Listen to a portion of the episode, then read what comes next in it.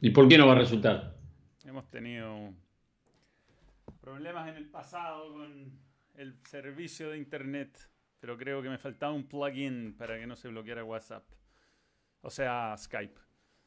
Bien, estamos, señoras, en este especial de Balón Fútbol Club. Es un verdadero gusto estar con todos ustedes y tener con nosotros a mi gran amigo. Hace tiempo que no conversamos, además. Ahí está Martín Lieberman. ¿Cómo estás, Martín? Qué gusto qué, querido? Qué gusto estar con nosotros. ¿Cómo te va? Tanto tiempo. Un abrazo enorme. Un abrazo enorme. Bueno, vos y yo hablamos de vez en cuando. Eh, hace un tiempo que no estoy acá con vos y con, y con toda la gente que te sigue, pero muy contento siempre. Siempre para mí es un placer estar con vos sabes del aprecio que te tengo, eh, del crecimiento que has tenido desde que te conocí hasta hoy. Eh, no podría ni loco hacer las cosas que haces vos, cada uno con su locura, estás totalmente chiflado. Eh, y bueno, me parece que has hecho, has hecho algo distintivo y has hecho algo antes que todos nosotros. has marcado el camino de alguna manera, independientemente de seguir haciendo televisión tradicional creo que fuiste el primero y el que vio algo que ninguno de todos nosotros supo ver en su momento, ¿no? Así que te felicito por eso. Gracias, Martín. Bueno, tú vas a tener algún anuncio importante que hacernos en este, en este, en este, en esta entrevista, porque eh, por ahí vi que ya está, ya está al aire, o sea, hay una pequeña introducción, pero tú también te vas a lanzar por estos, por estos lugares. Sí, sí, después si querés, cuando, cuando haya más gente viéndolo lo contamos, pero un poco siguiendo tus consejos también y entendiendo que, a, mí, a vos, creo que a todos los que venimos de este palo nos gusta la televisión tradicional, nos gusta trabajar en un canal que tenga derechos de transmisión, nos gusta ser parte de, una gran estructura, pero me parece que la posibilidad de prender la cámara, eh, editorializar, opinar, contar, decir, eh, es, maravilloso, ¿no? Y, la verdad también me lo hizo ver, además de las charlas que tengo con vos y con algunas otras personas, como mi hijo, Eh, al que no le veo, pero sí lo veo todo el día en YouTube y demás cuestiones. Eh, mucha gente escribiéndome y diciéndome, ¿para cuándo tu canal? ¿Para cuándo tu canal? ¿Para cuándo? Eh, no, puedo seguir soslayando algo que, no, que nos pasó por encima, que, tiene que ver con no de la conexión y que ojalá haya gente del otro lado, ¿no? Sí, sí, es que eso, eso es muy importante, es muy importante porque mm, hay mucha gente que está eh, ganando plata con tus editoriales en YouTube. Cuando Pero es lo peor, Manu, ¿Ah? que, en muchos casos están ganando plata mintiendo porque vos te metes ahora en YouTube, ¿no? Y son portadas muy llamativas, con título fluo, de cosas que no digo, o de cosas que nunca dije. Pero ¿qué provocan ellos? Después estuve averiguando y, entendiendo un poquito, ¿no? Provocan que al ver ese título rimbombante, falso, la gente se introduzca, le dé el, view y después no van a encontrar nunca eso que dice la portada. Así que bueno, junto con la llegada del canal, también esto supondrá empezar a darle de baja a todos esos farsantes que no solo malutilizan mi imagen, sino que mienten para cautivar público. Claro, Claro, no, sí, es total. El título dice una cosa y te ponen unas fotos y una flecha. Voy a saludar a nuevos miembros. Este es una emisión exclusiva para los miembros. Lucas López, nuevo miembro, gracias por creer en el balón. Claudio Lavín Galás, nuevo miembro y gracias por creer en el, balón. Y mi futura esposa, Camila Muñoz, es verde, Bien. nuevo miembro. Por fin se hizo miembro, me apoyan en la casa, eso es importante. Así que un beso para ti, Cami. Muy importante, le mando, le mando, un beso grande. Le mando un beso grande. Estoy muy contento por todas las cosas que conozco y, por lo que va a pasar a fin de año, obviamente. Sí, ya, ya lo vamos a contar, ya lo vamos a contar. Ella lo puede contar a lo mejor en el mismo chat, ahí está mandando algunos mensajes. Em, bueno, Martín, em, tantas cosas que hablar, ¿no? Eh, eh, partamos por, eh, el fútbol sudamericano, si te parece. ¿Qué, te, qué sensaciones te ha dejado este, este, bueno, todo lo que ocurrió en la pandemia, eh, lo que ha hecho con Mebol porque las competencias se siguen jugando, estas seis semanas seguidas de Copa Libertadores, ¿cuál es tu, mirada de, mm. de, esta, de esta Copa América que se va a hacer, que parece una locura por la situación país de Colombia y de, y de Argentina respecto a la pandemia? Y bueno, en Colombia además se sumaron cuestiones políticas. Mm. Mira, Manu, la verdad es que yo digo, menos mal que existe la Conmebol. Eh, la Conmebol fue la que llegó un poco a patear el tablero y a decir, muchachos, hay que competir Eh, los clubes, por lo menos en la Argentina, sé que en Chile era parecido, estaban demasiado tranquilos sin hacer nada. Los dirigentes muy cómodos en esa función, eh, siguiendo con, la, con el ingreso de dinero de los derechos de televisión, eh, pagando sueldos, en algunos casos pactando alguna, alguna suerte de quita, 20, 30%, el caso de Racing, aceptando postergación en los cobros, el caso de River. Eh, alguna merma en el, ingreso de Boca, pero la verdad es que los dirigentes estaban demasiado cómodos. Eh, Conmebol un día dijo, bueno muchachos, nosotros ponemos fecha, la fecha es esta. Y eso provocó que, a, ver, al, haber competencia internacional, al jugarse en la cancha de Boca, al jugarse en la cancha de Racing, al jugarse en la cancha de River, ¿cómo hace para después decir, ah, no, pero el domingo no, ¿eh? El domingo no. O sea, son los mismos jugadores en el mismo lugar. Y, y digo, gracias a la Conmebol, se reactivó el fútbol de Sudamérica. Yo no desconozco la, potencia, el poder que tiene la pandemia y que lo más importante es la salud, pero está archi comprobado, eh, incluso ya pasaba en Alemania en ese momento, ¿te acuerdas que estábamos todos viendo la Bundesliga como si fuéramos expertos en ella? Quedó totalmente demostrado que la actividad física al aire libre lejos está de ser una, una vía de propagación del virus. Entonces, nada, gracias a la Comebol nos dimos cuenta que se podía competir. Eh, estas seis semanas me parece, Manu, que son una obligación, no queda otra. Está la Copa América, está la eliminatoria que ya se postergó en marzo. Eh, y por otra parte, no creo que ningún equipo y ningún futbolista de 25 años eh, vaya, vaya a tener una gran merma por jugar miércoles, domingo, miércoles, domingo durante un mes y medio, ¿no? No sé, nosotros que somos maratonistas y, y que hemos corrido eh, cientos de kilómetros por semana. Yo no, digo que el deporte de contacto y profesional sea lo mismo que lo que hacíamos nosotros, ¿eh? pero sí digo que estamos acostumbrados a una gran demanda física y éramos entusiastas amateurs detrás de un objetivo que tenía que ver solamente con una medalla en el pecho, ni siquiera con dinero. Entonces, nadie se va a morir por tener que competir seis semanas eh, con, con asiduidad como es el caso. Estoy de acuerdo y mm, y bueno, eh, ha sido complicado. En Sudamérica es difícil trasladarse, pero, pero bueno, la Conmebol hizo todo. Le puso charter a los equipos, hizo, hizo todo para que se jugara. Y, y, sí, nosotros no hemos visto muy mal el fútbol. El ¿Mm? Hasta vacunas les consiguió. Digo, más no pueden hacer los tipos. Yo creo que. A lo que pasa que un día lo hablé con Alejandro Domínguez. Yo le dije, vos tenés que cambiar el nombre. Porque si vos te llamaras Alejandro Domínguez, si fueras presidente de, la, Unión Sudamericana de Clubes, te aplaudirían de pie. El tema es que la Conmebol tiene mal nombre, tiene mala prensa. Para la gente, Conmebol es sinónimo de actos espurios y, o non santos. Y la verdad que es una gran carga porque no se le puede objetar nada. La cantidad de millones que reparten. Como te decía, hasta vacuna. No, no sé qué más pueden hacer, la verdad, los tipos para demostrar que se puede competir y dentro de todo creo que tenemos una competencia bastante digna por el contexto, ¿no? Sí, sí, estoy, estoy de acuerdo. Em, creo que se está se estaba repitiendo una parte. Em, oye, Martín, respecto al... Eh, perdona, hay que estar arreglando una cuestión técnica respecto a, lo de los premios, buen, buen tema ese. ¿Cuánto tiempo estuvimos dando ventajas como fútbol sudamericano con el europeo, perdiendo jugadores a los 14 años, a los 17 años? Imposible competir con los premios que se daban antes y ahora que se parecen a los de la Champions cada vez más.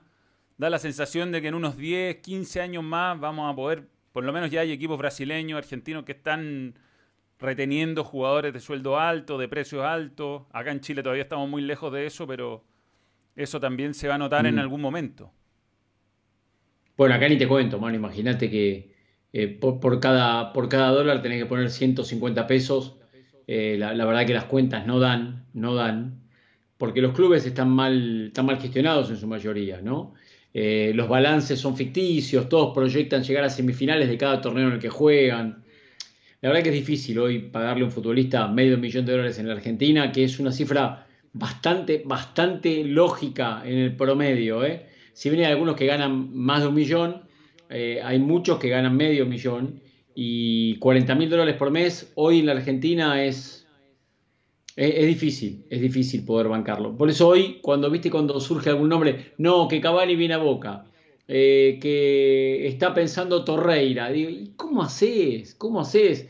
Tiene que pasar como Verón, que era fanático de estudiantes, había, quería volver a vivir en la Argentina y resignó dos años de contrato con el Inter, pero eh, normalmente no, con el Inter era que estaba Verón, no me acuerdo. Bueno, la cuestión es que dejó dos años que tenía firmados y hoy no existe eso, entonces eh, gracias a la Conmebol se puede sostener bastante la estructura. Sin la Conmebol creo que veríamos un fútbol muy, muy chato, muy flojo, donde sacando a los brasileños que tienen un gran poderío económico y en, en algunos casos en Chile que, que, está en las sociedades anónimas, sería muy difícil, la verdad. En Uruguay también, en algunos clubes que son que permiten el ingreso de dinero, de dinero privado.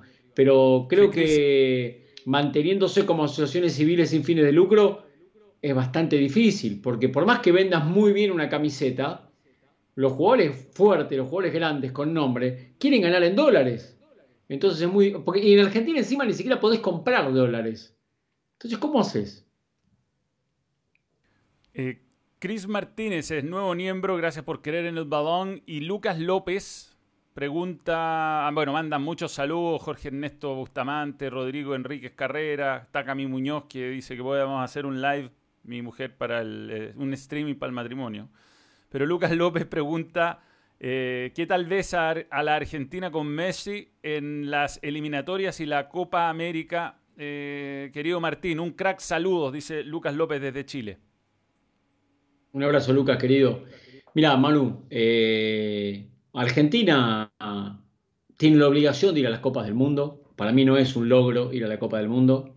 Fue a todos los mundiales menos a uno no veo por qué hay que celebrar que vamos a los mundiales. Me parece que es un acto, eh, casi obligatorio ir a la Copa del Mundo. Y después de la Copa América estamos obligados a jugar como mínimo la semifinal, eh, siendo junto a Uruguay los equipos que más han ganado en la historia. La verdad que la llegada de Messi al seleccionado nacional no supuso ningún valor distintivo para la historia del fútbol argentino, si es lo que me pregunta Lucas. Eh, ahora, dicho esto, sí creo que teniéndolo a él uno puede soñar un poco más que sin tenerlo, ¿no? Porque antes había más equipos en la historia de Argentina. Hoy nos nutrimos mucho más de las individualidades. Sin Messi todavía podemos soñar. Sin él creo que sería, sin él, sin él creo que sería casi imposible, ¿no? Sin él, sin él. Em, aquí está mm, Manuel Antonio Villagrán Astorga, que pregunta, un saludo para Martín, lo extraño en Fox, espero poder verlo prontamente. Un abrazo desde Temuco. Regálame un zape. Un zape. Que no es mío, es del bananero, pero está bien. Eh, te preguntan por, por televisión. Hoy día tú no estás en televisión, Martín, ¿no? No, no estoy en televisión. La primera vez, desde el año 93, que no estoy en televisión. O sea, 28 años después me toca no estar en tele. Eh, es todo un proceso de aprendizaje. Estoy muy contento por un lado, disfrutando de mucho tiempo libre y por el otro a veces tengo un poco de incertidumbre, pero no desesperación. Eh, hice algunas colaboraciones con DirecTV en, en, la eliminatoria del año pasado, DirecTV Ecuador y Colombia. Eh, ya hemos confirmado que seguiremos haciéndolo. Por suerte tengo muchas ofertas del extranjero, interesantes, muy interesantes. Eh, pero bueno, lo vivo como un hecho natural. Viste que los jugadores dicen ponen tampoco cuando me sacan no, no, me tocó, no me tocó la continuidad. Bueno, Fox tuvo una, mutación muy grande. Fox se vendió en Sudamérica, lo compró el grupo Disney y ellos tienen toda la, toda la, certeza y la, posibilidad de elegir con quiénes quieren trabajar y con quiénes no quieren trabajar, ¿no?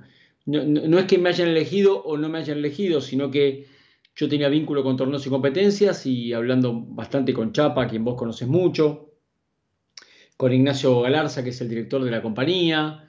Yo no me sentía cómodo, yo seguía cobrando mi sueldo y estaba en mi casa.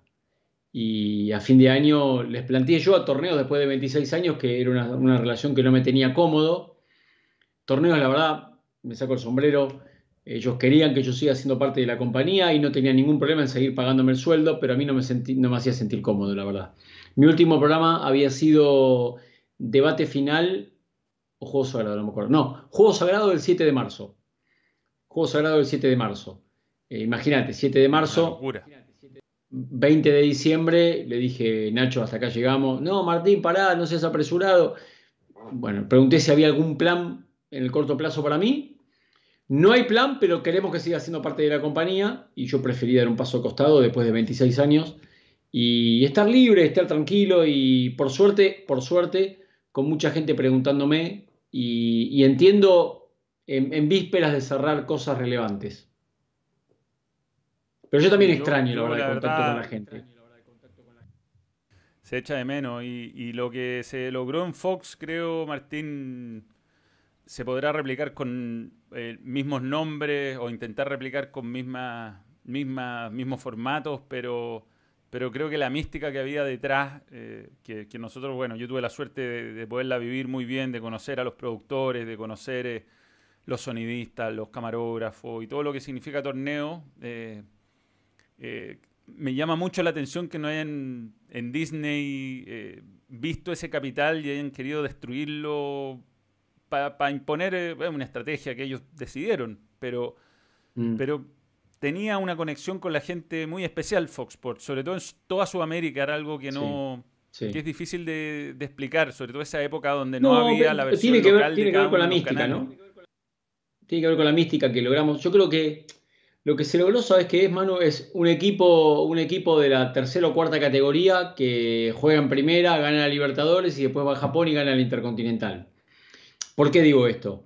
Porque nosotros cuando hacíamos el casting para el primer programa de Fox, que iba a ser en julio de 1997, lo hacíamos a las 12 de la noche, una larga fila de, decenas de periodistas.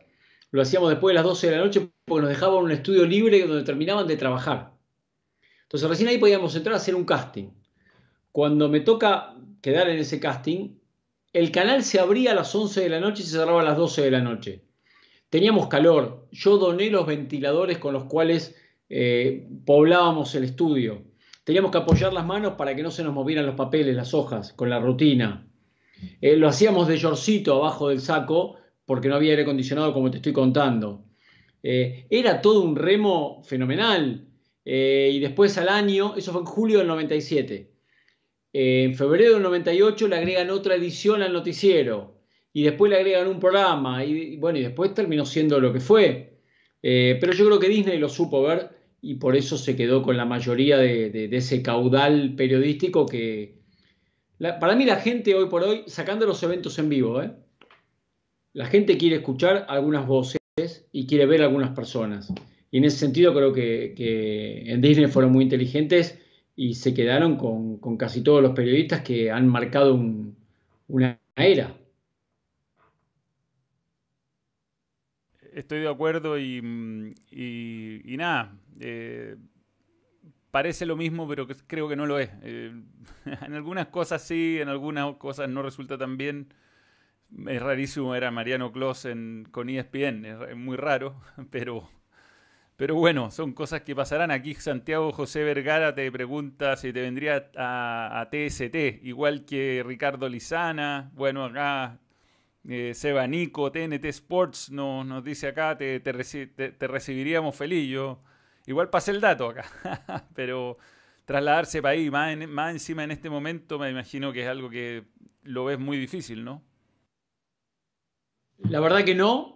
Eh, no voy a contarte, por lo menos por acá, con quiénes he hablado, pero estoy hablando con tres o cuatro países que por suerte, nada, reconocen, reconocen la trayectoria de estos veintipico de años valoran lo que uno ha hecho en, todo este tiempo y no solo me están ofreciendo ser parte de alguna transmisión de eliminatoria, Copa América y demás, sino que me preguntan si estaría dispuesto a, hacer una prueba en, alguno de estos países.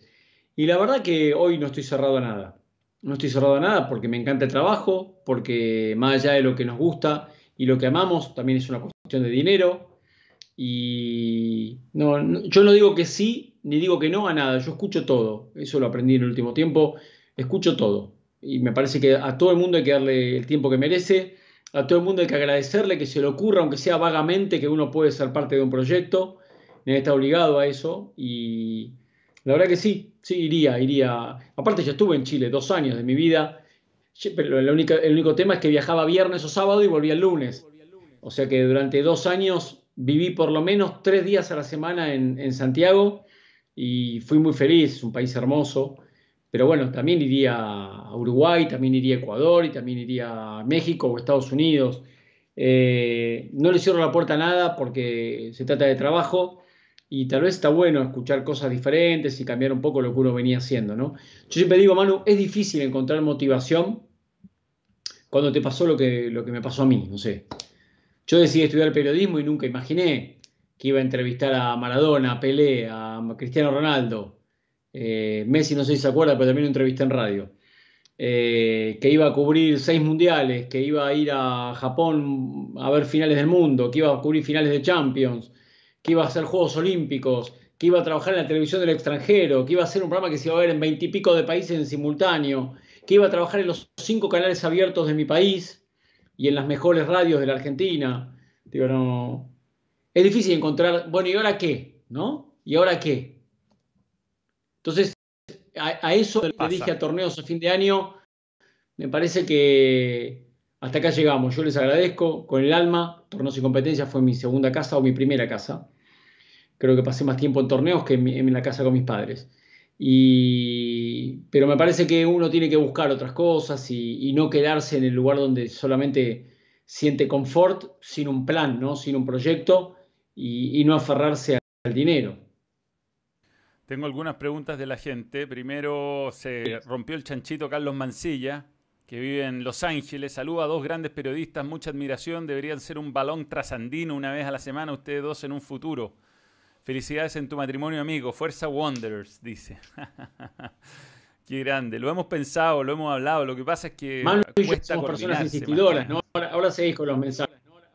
Ahora seguís con los mensajes, pero nosotros, ¿no? Vamos por nuestro segundo matrimonio.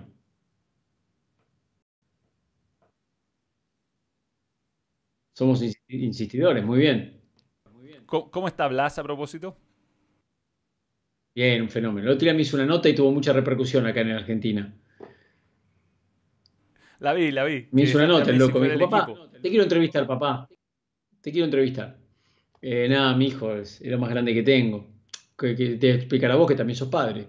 Y, se, me cae la baba, juega bien al fútbol, es buen pibe, es buen, es buen alumno tiene todo, no me puedo quejar de nada. La verdad que es el premio más grande que me dio la vida. Martín, escribe Augusto Meléndez, que dice, ¿qué opinas de la pelea que hubo entre Gustavo López e Ibaí? Porque bueno, Gustavo López parece que no tenía muy claro la trascendencia de Ibaí, que es un youtuber. Dijo cosas y le cayeron millones, millones. Pará, Blas estaba enojado. Mirá que Gustavo es muy amigo mío y muchas veces terminábamos de hacer juegos sagrados, a Blas a la casa porque vive en el mismo barrio. Papá, Gustavo, ¿está loco? ¿Qué le pasó? ¿Cómo va a decir eso de Ibai? Me decía Blas. Bueno, dijo yo que sé, nosotros somos tipos grandes, nos quedamos abajo de la tecnología. No, pero ¿cómo? No sé qué. No, yo creo que a Gustavo, estoy seguro que Gustavo, bueno, de hecho, fue él mismo le pidió disculpas públicamente, ¿no? Creo que por eso te, comencé esta nota felicitándote, porque vos viste algo que muchos de nosotros no vimos. Eh, siendo de otra generación, Gustavo incluso con algunos años más que yo, eh, cuesta ver que hay otro método, otra forma, que hay, algunas cuestiones que quedan un poco, un poco relegadas y, nos cuesta entenderlo. Y también nos cuesta entender lo que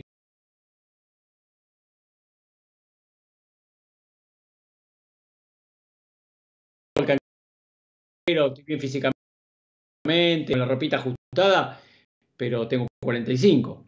Entonces, eh, muchos pibes de 20 perfectamente podrían ser mis hijos. Están en otro. Y la verdad que una nota tradicional en televisión, o charlar con vos relajadamente, o con este chico Ibai que también lo hace, elige otro. Y está bien, porque aparte no va a venir esa pregunta punzante al hueso, van a poder distenderse, van a poder mostrar lo que ellos quieren mostrar. Y las marcas tal vez van a, van a estar más en ese rango que, en otro. Entonces, creo que hay que entender que hay otra era, que hay otras modas, hay otra tecnología y hay otra forma de comunicarse. Totalmente de acuerdo y yo creo que ahí fue un... Nada, le, pasó encima la, la, locomotora del avance tecnológico nomás a Gustavo y, y bueno, no, no, lo pudo ver nomás, no lo pudo ver. Eh, pero estuvo bien. Yo, yo, yo entendía el, punto, lo que pasa es que, mm, es que bueno, eh, nada, eh, ya lo No, lo único, que, lo único que yo le diría a Gustavo, creo que equivocó el, foco. Y lo digo esto porque Gustavo es mi amigo y puedo decir todo porque es mi amigo en serio. Él, eh, creo que cuando dijo, igual yo sé que Gustavo es un pibe sano, un pibe noble, un pibe bueno, un pibe, un hombre. cuando dijo, pero ¿quién es Ibai? Como diciendo, porque a nosotros los, periodistas deportivos también nos da bronca que el jugador elija eh, hablar por YouTube en lugar de hablar en un programa de televisión deportivo. Eh, que elija hablar en YouTube, eh, perdón, en, una nota en, no sé, en un, portal del corazón, en lugar de hablar en un programa de fútbol. Pero hay que entender que, hay que, entender que ellos no tienen ese compromiso también por, por la pelota que tenían los otros. Eh, los chicos de ahora son distintos, hay que entenderlo, son distintos y miran YouTube y escuchan otra música y les gusta esta música que escuchan todo lo mismo, que es el trap. Y, bueno, hay que entenderlo, como yo te decía, Manu, yo con 45, Gustavo con 50, no, es distinto, los pibes de ahora pueden ser nuestros hijos, en serio. Entonces, para saber cómo sienten o cómo piensan, tenemos que ver a nuestros hijos, no, no es chiste. En el caso de Blas, en el caso de mío Blas, en el caso de Gustavo Lorenzo o Lourdes, su nena. Digo, si vos querés saber cómo piensan los pibes, los jugadores, tenés que verlo a tus hijos, porque eh, eh, los jugadores están más cerca de nuestros en una cuestión generacional.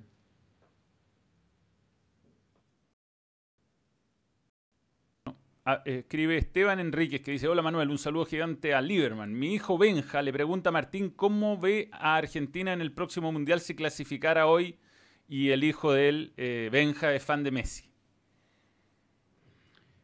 No, bueno, la veo complicada Argentina. Si con Messi en su mejor edad no pudimos ser campeones del mundo, un Messi con 35 creo que no va a estar sobrado. Pero bueno, falta un año y medio, falta un montón todavía, la verdad poco más de un año y medio, ¿no? El Mundial es en noviembre del 2022. Yo creo que Argentina se va a clasificar, tiene la obligación de clasificarse y después ir a la Copa del Mundo eh, no siendo candidata. No siendo candidata. No veo por qué debiera ser favorita a ganar el Mundial, aunque tal vez hablamos en octubre del 2022, ojalá estemos los dos por acá. Y, te digo, mira, la verdad que la veo muy bien. Hoy no, veo, no veo razones por las cuales Argentina debiera ser favorita para ganar el próximo Mundial. Tengo que abrir el micrófono cada vez para que no se repite tu audio. Mi respeto, mi respeto a Martín, dice Alex Alcina. Se extraña la época dorada de Fox, base de todos los medios deportivos en Latam. Un abrazo del desierto de Calama, te manda. Y el guatón cruzado eh, te pregunta si encuentras injusto que brasileños y argentinos tengan mucho más cupos y se repartan las copas internacionales. Y si, te, y si crees que debería existir fair play financiero en Sudamérica. No, me parece que no es injusto, que está bien que sea así, está bien, se lo han ganado deportivamente. Hay, equipos de algunos países que la verdad que no dan la talla a la hora de competir esos cupos a cada uno de los países. Hay algunos equipos venezolanos que la verdad que están muy mal, hay algunos equipos bolivianos que están muy mal, y sin embargo nadie duda que tienen que ser parte de las competencias internacionales. Pero bueno, los brasileños, los uruguayos, los argentinos, por historia, eh, han ganado un lugar preponderante.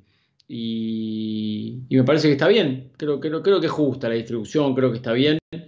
Y, para poder pretender una cosa distinta debieran aparecer o, irrumpir equipos y, marcar una huella, ¿no? dejar, dejar algo importante, porque fíjate Manu que los últimos años es siempre Boca, River, Flamengo, Gremio, Inter, digamos, está todo por ahí, ¿no?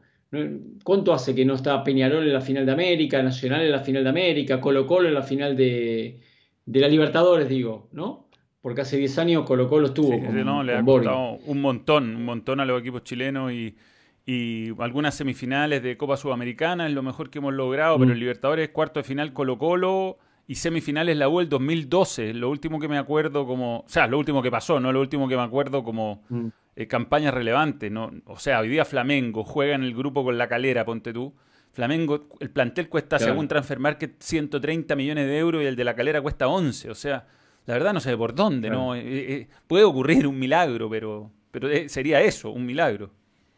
Eso es lo lindo que tiene el fútbol, ¿no? Que partidos son partidos y hay que jugarlos, pero la verdad que a priori parece una lucha desigual. Como la de ayer, cuando veíamos Gremio Aragua, era una lucha desigual, la verdad. Era una lucha desigual. Pero bueno, ahí está un poco lo que pasaba con la Superliga y eso que por suerte acá no va a suceder, ¿no? ¿Es una lucha desigual? Sí, pero bueno, ¿por qué David no podría con Goliat un día? ¿No? De acuerdo. Así es la, así es la historia con, el fútbol. A veces de repente se puede. Aragua, eso sí, le, hicieron precio porque a los 28 le llevan 6 y le podrían haber hecho más. Pero bueno. Te digo, renunció el técnico. técnico ¿Qué, podía, podía hacer el técnico? ¿No? ¿Qué podía hacer el técnico? Renunció después del partido. Digo, se está jugando contra un todopoderoso, hizo lo que pudo. ¿Qué esperaba? ¿Ganarle? No, no, tremendo, tremendo. Y eh, Martín, hablemos de tema de... ¿Qué te pareció lo de Cristiano este año eh, y lo de la Juventus en general?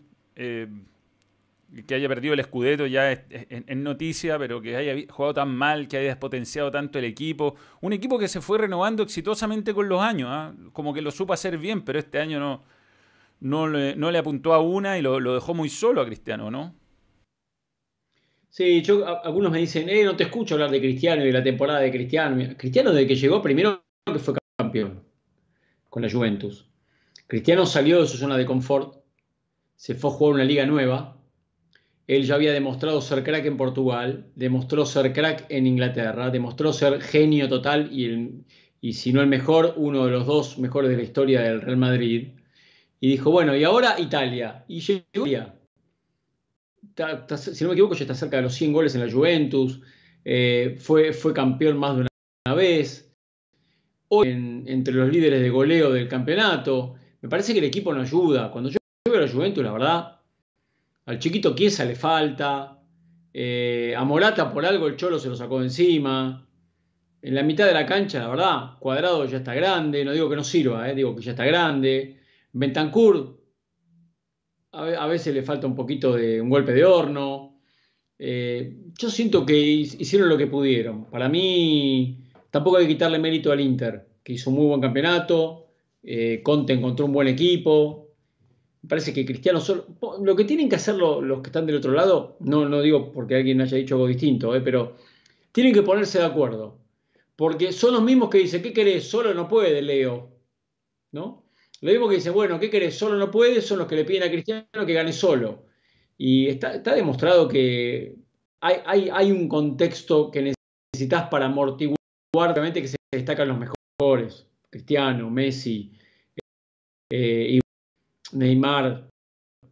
Pero Neymar el otro día tampoco pudo con un equipo malo, no se entienden con Icardi.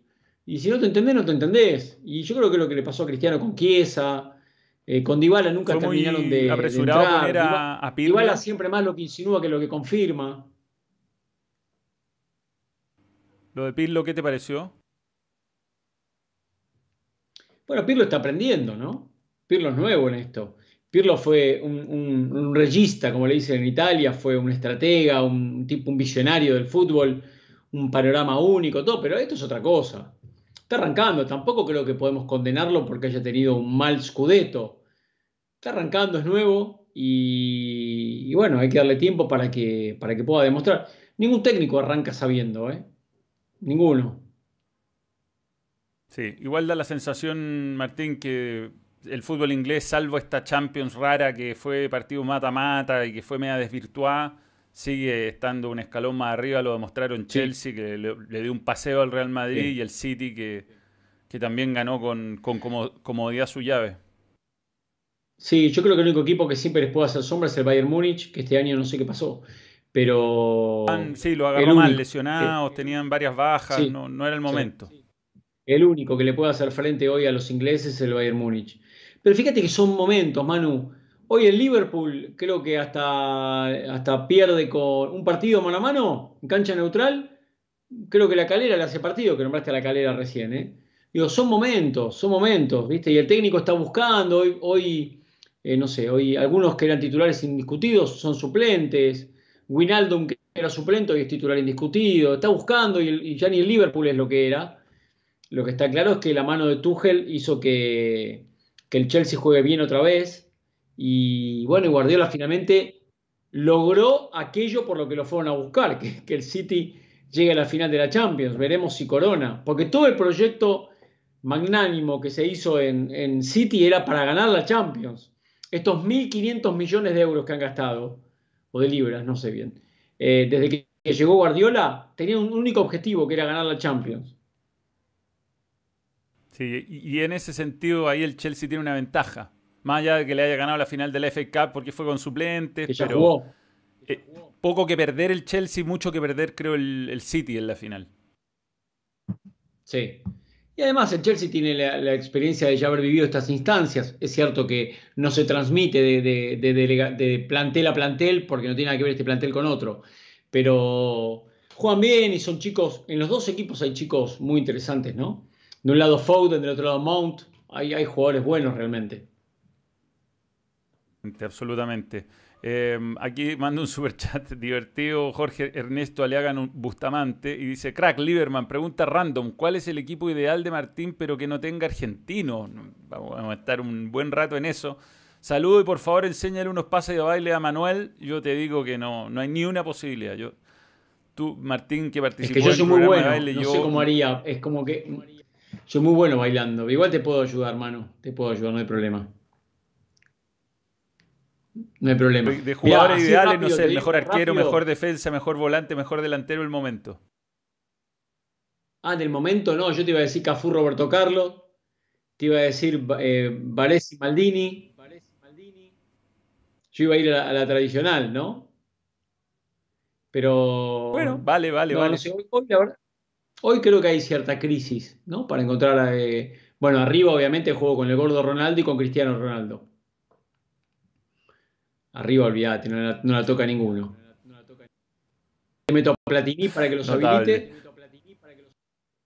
Te pongo a Platini, obviamente. Eh, me faltarían los tres mediocampistas. Deja de pensar. Deja de pensar. Hoy creo que hay cierta crisis de, jugadores. Hay muchos chicos buenos, pero creo que también nos precipitamos nosotros en ponerlos en un lugar que tal vez todavía les queda grande. Y no veo esta que te estoy diciendo. En un momento vos prendías la tele y jugaba de un lado Gianfranco Sola y del otro lado jugaba Platini. Y de un lado, no sé, el zaguero central de la Juventus era Gentile y del otro lado era Maldini o Varesi en el Milan. No, sé, era una cosa, era abrumadora la cantidad de futbolistas buenos que había en todos los equipos. Yo creo que eso ya no pasa más. Y te digo otro detalle. Otro detalle es que además uno veía fútbol italiano y era muy italiano, tenía una personalidad especial. Uno veía fútbol inglés y tenía personalidad inglesa. Eh, y así con todos los países, ahora con esto de la ley Bosman, que ya cambió hace muchos años, fue el 96, eh, encuentro que todos juegan igual, o sea, eh, las mismas estrategias, la misma idea, jugadores que además, no sé, del Chelsea dos ingleses, en el City pocos ingleses y uno va viendo los equipos, tienen pocos jugadores de la nacionalidad de, la liga que representan, entonces ha perdido totalmente la personalidad. Totalmente, totalmente. Pero bueno, sigue habiendo buenos jugadores, ¿no? Eh, aparece siempre algún, algún hoy, hoy por hoy Mbappé, Haaland, te dije recién Mount, me parece que tiene un futuro impresionante, Foden lo mismo, pero no hay, no hay una superpoblación de cracks como era en otras épocas. Me acuerdo cuando yo era chico, mi papá me decía, yo le decía, papi, ¿viste este jugador? Me decía, no, querido, yo vi a tal y tal y tal. Y yo decía, uh, ¿este qué le pasa? Y hoy me pasa que eh, en muchos casos me encuentro como si fuera mi papá, ¿no? Hablando de las cosas que vi y de las que no veo hoy. Y, realmente creo que hay épocas pasadas que fueron mejores que estas. Yo creo que en el fútbol las generaciones pasadas fueron mejores que estas. No tengo duda de lo que digo. Y esto no va en desmedro de Messi, Cristiano, Neymar o Zlatan. No, van desmedro de ellos. Pero antes eran cinco o seis animales por equipo. Sí, estoy de acuerdo. Estoy de acuerdo y, era.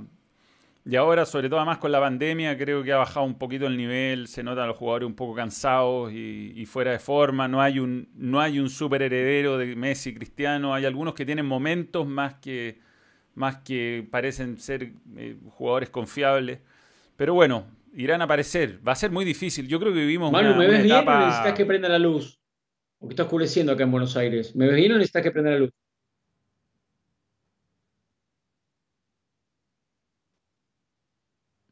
Si lo puedes corregir, ideal. Un segundito, por favor. Perdón, eh, me voy al cuadro. Perdón, ¿eh? Dale. Sí, no, dale, por favor. Un saludo ahí a los muchachos. Estamos tratando de siempre corrigiendo problemas de. ¿Estamos mejor ahí? Mejor. Déjame a mí sacarle el filtro a tu al filtro que yo mismo puse para corregir el color y así eh, lo eliminamos y se ve mejor. Listo, ahí se ve mejor. Acá en Buenos Aires tenemos las 18.14 y ya empieza a oscurecer.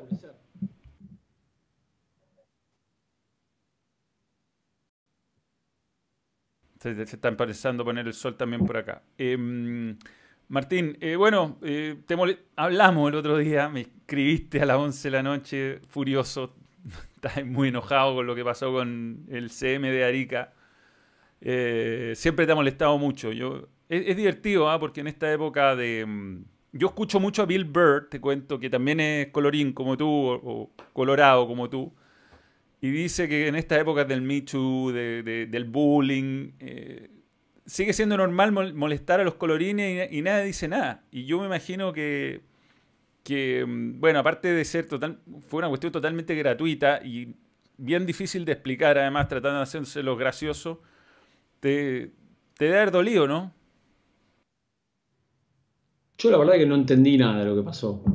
Yo estoy cenando en mi casa con mi esposo y con mi hijo y, veo que empiezo a tener un montón de, alertas en el teléfono y me di cuenta que la gente de Arica, desde su cuenta oficial, yo, a mí no me interesa CM, no CM, la gente de Arica, desde su cuenta oficial, eh, ponía una foto, una foto mía con la queta de, Iquique, suponiendo que eso les haría ganar la postre, ganaron el partido 2 a 1. Eh, y la verdad me pareció de muy mal gusto, me pareció de muy mal gusto un equipo, un equipo, un equipo profesional de fútbol una cuenta oficial de una institución con un presidente que, es lamentable, la verdad.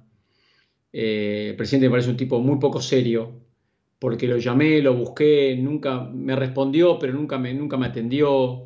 Un señor muy poco serio, la verdad, un presidente que no está a la altura del club que, que maneja. Tanto no está a la altura que desde la cuenta oficial del club se permiten una licencia de ese tipo. Ahora, lo que me gustaría aclarar es lo siguiente me pareció de muy mal gusto, claro que sí.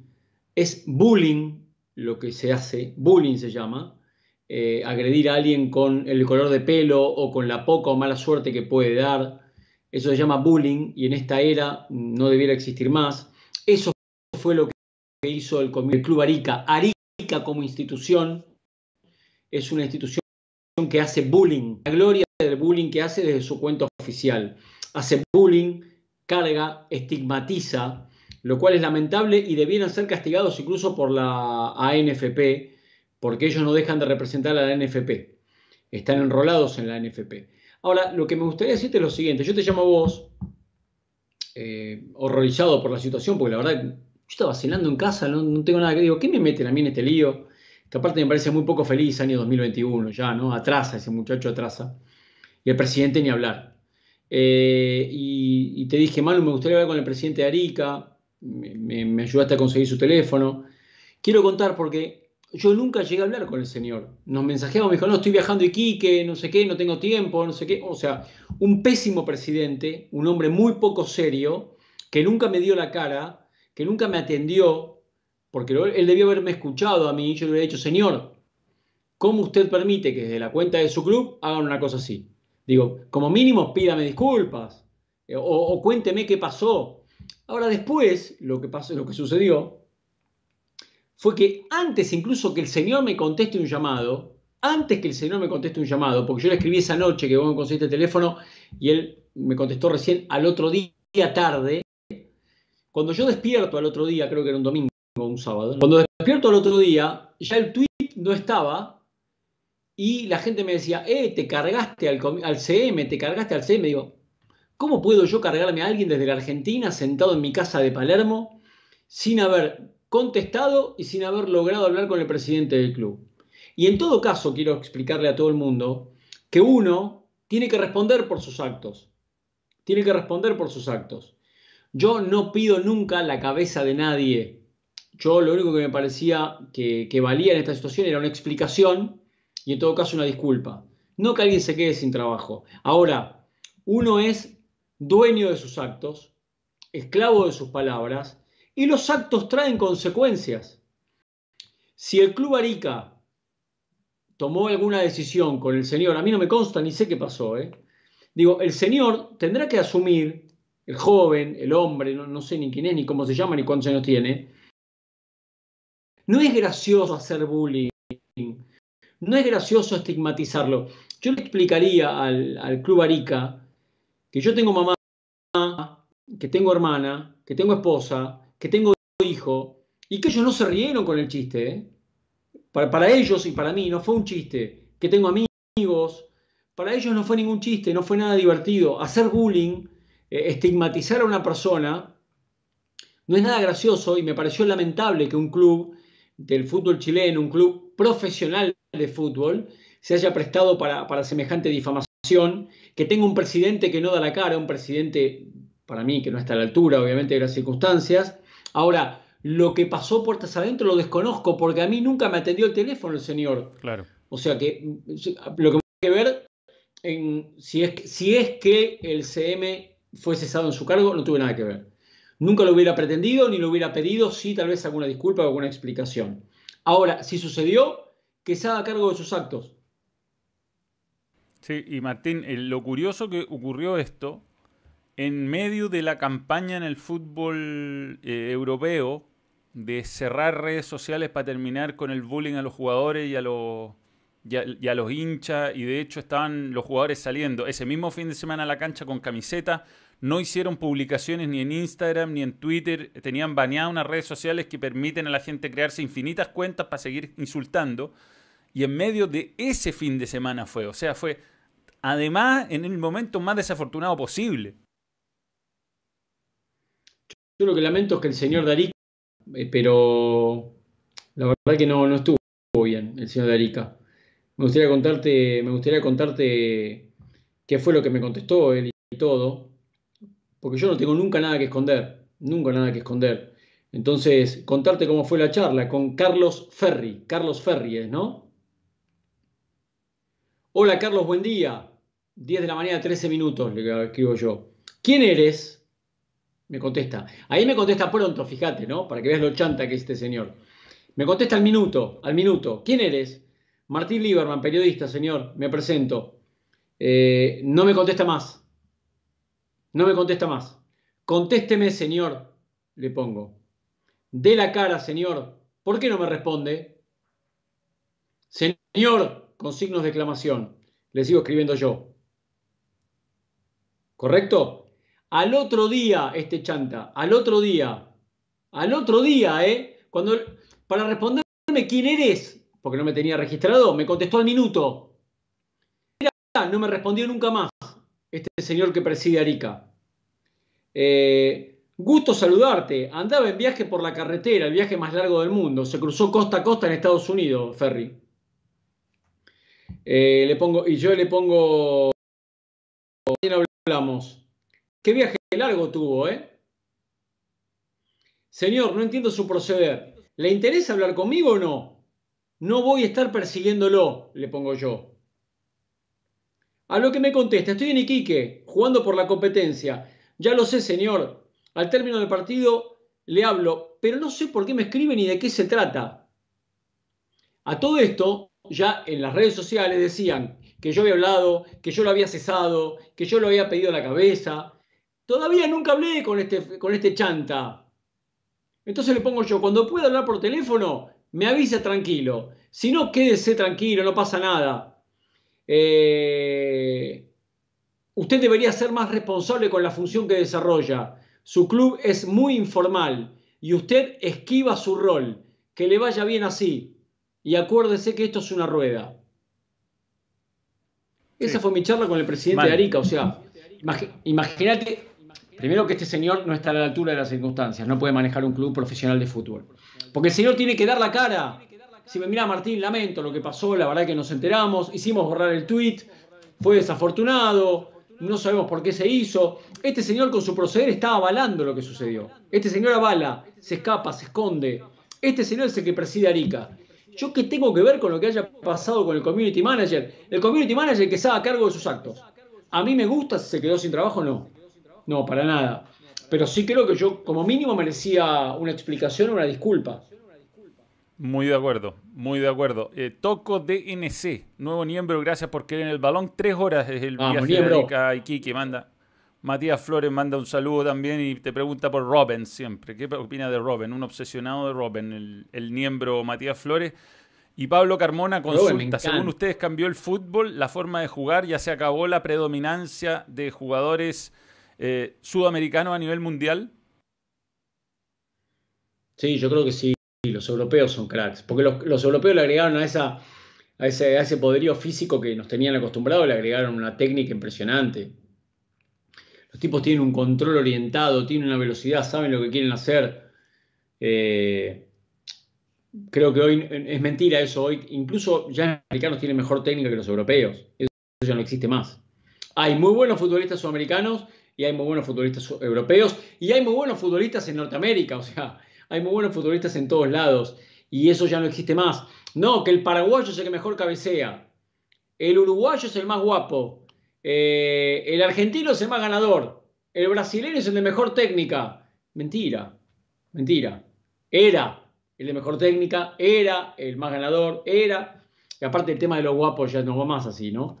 Los uruguayos son buenos No, porque juegan bien. menos con el Porque caben porque menos. tiene a Suárez, a Cavani, eh, a Nández, a Valverde, a Bo- Bentancur, eh, a Josema. Digo, juegan bien porque juegan bien. Ya no existe más eso, ¿no? Que los guapos, que los cabezazos, que acá, no, ya van a tener que venir acá, que le cortamos el agua, que le prendemos la luz. No. Por suerte se terminó todo eso. Sí, no, es, un, es, un, es una cuestión que ha cambiado ya de- definitivamente. Mucho. Tienen verdaderas fábricas de jugadores en Europa. No sé si has visto alguna vez esos centros de entrenamiento que tienen en el Borussia Dortmund con luces que se prenden para que tus jugadores tomen decisiones. Jugadores casi hechos en laboratorio. Así nos igualaron, digamos, el, talento que, que igual seguirá apareciendo algún jugador de, de una favela, de algún barrio con, con, poca, con pocas posibilidades sociales. E- Ese tipo de jugadores creo que se pueden dar en, en Sudamérica, en África. Pero en Europa aprendieron casi a replicarlo de la misma manera. O sea, De Bruyne hoy día te mete pases entre líneas y, y él aprendió a jugar fútbol en, en Europa, digamos. Sí, señor. No, son muy buenos, la verdad que muy buenos jugadores. Hay muy buenos jugadores. A mí me gustaba más el fútbol de antes. Y llamame antiguo, llamame como quieras. Eh, Yo soy así. Yo me quedé, me, me quedé en la época de, de Sala Zamorano. ¿Qué querés que te diga? Eh, de lindo, Batistuta. Era lindo. De Canija Batistuta. Cuando imposible ganar de visita. de Fonseca Francesco, y no sé, yo me quedé de Valderrama Rincón en Valencia. Yo me, me quedé con esa, esa generación de futbolistas, para mí fue magnífica. La generación del Mundial 98 sería. Esa Sí, 94-98. Eh, eh, para a mí, como los esas 90 generaciones me- no hubo. fue una locura. Fue una locura lo- los años 90 porque estaban todos los buenos acá. Eh, piensa que en la Católica jugaba el Beto Acosta, Gorosito y Sergio Vázquez, tres seleccionados argentinos. En la U estaba Leo Rodríguez eh, y Salas, digamos. Eh, en, en Colo Colo después llegó el Cabezón Espina, estaba un brasileño Emerson Pereira que era extraordinario y así, todos los buenos jugaban acá o en Argentina. Y los equipos chilenos llegaban a finales de Copa Libertadores, se jugaba, bueno, Ronaldo jugaba en Cruzeiro, eh, Abadida en ese Cruzeiro, eran, todos los equipos eran buenos. Y bueno, con esto de que se empezaron a ir a los 14 años, creo que nunca llegan a desarrollar su potencial porque no juegan casi nada en equipos con la presión que, les daba esa, diferencia, que era la, presión sudamericana. Se van muy jóvenes, se hacen millonarios muy, y, a, y a pocos les queda hambre después de asegurarse la vida a los 20 años.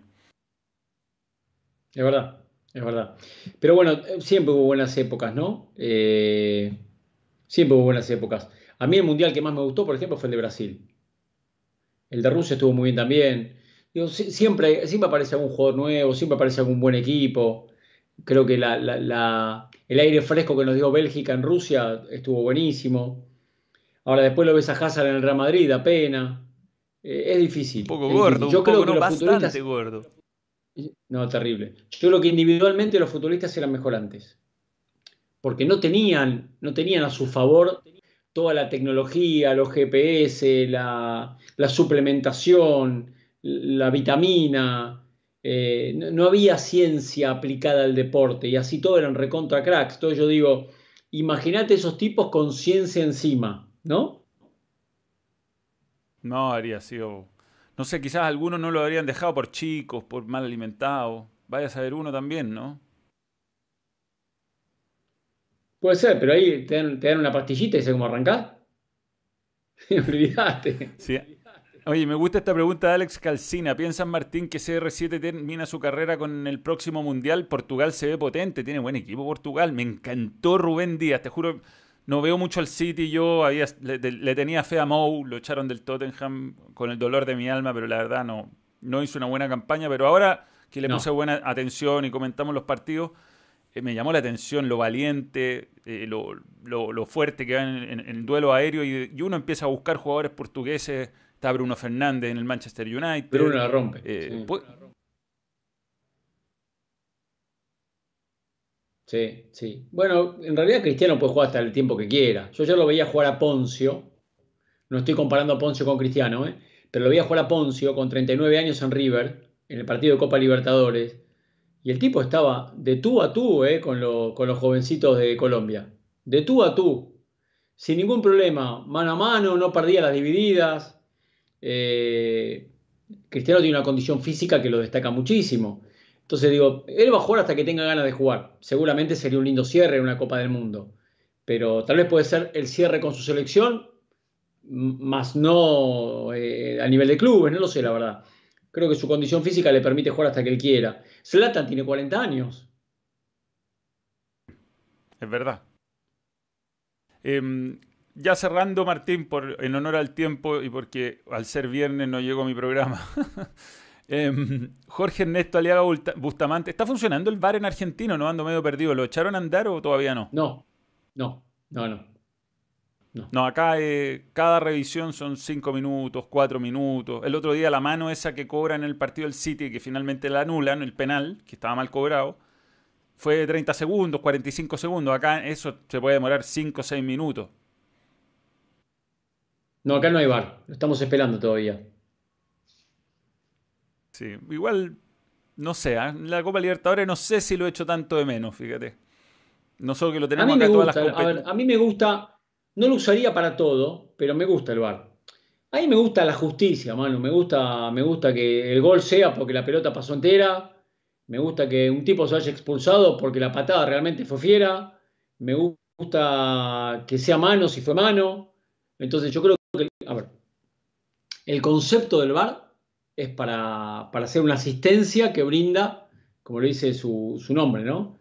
Eh, una asistencia para el referí que brindaría justicia. Ahora, el problema es que lo aplican humanos luego, ¿no? o sea, eh, está diseñado perfectamente, pero la interpretación y la aplicación más eh, aquellos que juzgan no dejan de ser humanos. Entonces, ahí empiezan las, dificultades que tienen que ver con, un humano y su interpretación y, su visión. Y hay tantas visiones como personas en el mundo. Entonces, creo que el, espíritu del bar es hermoso, pero a veces está mal utilizado, está mal empleado. Sí, no sé si pudiste, Martín, ver a la selección chilena en, esto, en los partidos con Rueda, que no fueron buenos. Ahora llegó Martín Lazarte, que conoce muy bien el fútbol chileno. Eh, ¿te, ¿te, parece que... ¿La has podido ver? Pregunta. Sí, vi Chile, vi. Veo todo, la verdad, me gusta todo. Me gustó mucho Ecuador en esta eliminatoria a mí. Mucho. Andado bien. Mucho. Andado bien. No, pero sorpresivo, ¿eh? Te digo, tiene algunos jugadores. Ojo, ¿eh? Algunos ecuatorianos jóvenes que son muy buenos, en serio. ¿eh? Pero muy buenos. Hay un recambio fuerte ahí. Eh, pasa que Chile nos acostumbró a pelear. Chile tiene, Chile tiene la obligación de pelear la eliminatoria. Nos acostumbró a ser campeón de América. Eh, a jugar mundiales. Uno no imagina que Chile pueda haber otra vez una frustración como la que tuvo hace poco. Entonces, está obligado, pero, pero creo que le aparecieron competidores inesperados como Ecuador, por ejemplo. ¿No? Entonces, uno siempre dice, bueno, Argentina, Uruguay, Brasil. Y el resto, y uno, así como en, en los 90 decía Colombia, en los 2000 decía Chile, eh, y ahora la verdad que arrancó la eliminatoria y no sabes bien cuál puede ser el cuarto. Yo insisto que lo veo muy bien posicionado Ecuador, eh, pero después el quinto puede ser cualquiera. Eh, la eliminatoria está abierta, hay dos equipos que juegan otra cosa, hay dos seleccionados que están muy mal, que es lo mismo que les pasa en la, competencia sudamericana a nivel de clubes, que son Bolivia y Venezuela. Perú con el Tigre Gareca en este caso no arrancó muy bien. Entonces creo que va a ser una dura pelea por Pero el ya jugó con Argentina y Brasil, ¿ah? Ojo. Esos son partidos que se pueden perder siempre. Es verdad. Es verdad. Eh, Martín, bueno, para cerrar, porque no era el tiempo y porque me ya me hubiera gustado seguir conversando contigo. Eh, te tenés que ir vos, la verdad, vos te tenés que ir. Yo. Sí, yo no, no, sí, es verdad, me tengo que ir yo. Estoy, montando todo, bueno, estoy aprendiendo un poquito, me cuesta bastante. Mañana viene a las 12 del mediodía, viene una persona que me sigue ayudando con el croma, porque el croma se me cae, no queda tenso, no sé, no entiendo nada. Pero estoy montando con un, desastre. Pero bueno, la compu ya hice instalar ayer internet para el cable LAN, me puse eh, eh, televisión acá, tengo la computadora, tengo la cámara, tengo las de luz, tengo el croma, tengo micrófono, bastante profesional.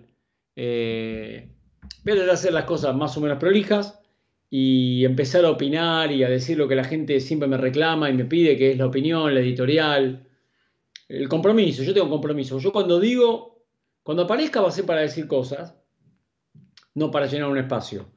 Yo siempre digo que cuando, cuando yo hablo quiero decir cosas y no llenar un espacio.